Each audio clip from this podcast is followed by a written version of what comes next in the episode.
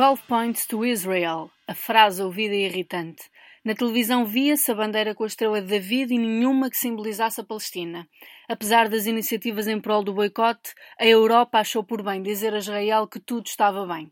Entretanto, já 20 mil islandeses assinaram uma petição para boicotar o Festival da Canção na usurpada capital palestiniana. No mesmo dia em que Israel comemorava, faziam-se ouvir sons retumbantes.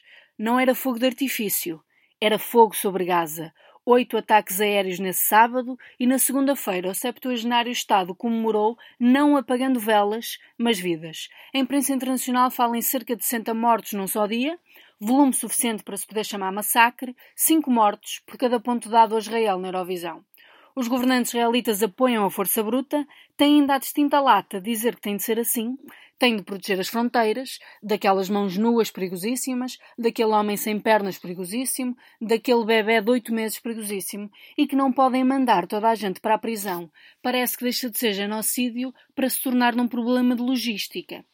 70 anos de Israel milhares de palestinianos massacrados, apagados, humilhados. Durante esta semana o mundo viu tudo ao longe. As embaixadas ainda não foram retiradas de Israel, as embaixadas israelitas continuam a erguer bandeiras pelo mundo.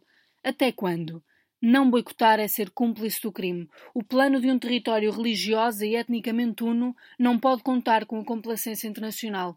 É um atentado, um insulto, um crime. É ele que guia o projeto sionista e remete tudo o que lhe é uma erva daninha para o preciso estatuto de erva daninha. É matar palestinianos porque não são gente. É arrancar as ervas do jardim judaico. Assim prossegue, Israel mostra-se vergonhosamente como o único Estado democrático do Médio Oriente ante a comunidade internacional.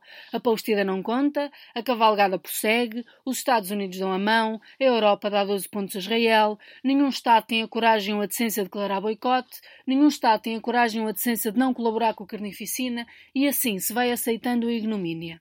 A complacência deriva em corpos tombados, a indiferença acaba em tumbas. Nem o Médio Oriente é televisão, nem nós podemos ser espectadores. E entretanto passaram 70 anos e a violência sobe a pique. Até quando? Não chega já de palavras mansas, falar de acordos de paz em verdade pelas tretas, pelas palavras líricas sem o potencial da concretização material. Do que se trata agora é de descolonizar, e isso não acontecerá sem que se isole Israel internacionalmente. Ficar à espera de que as coisas se encaminhem só porque sim, de que o mundo se nivele, é dar a mão à prepotência e ao fanatismo, é ajudar a enterrar mais mortos. Acabar com a ignomínia só é possível reconhecendo-a e boicotando-a, só é possível através das sanções ao Estado de Israel.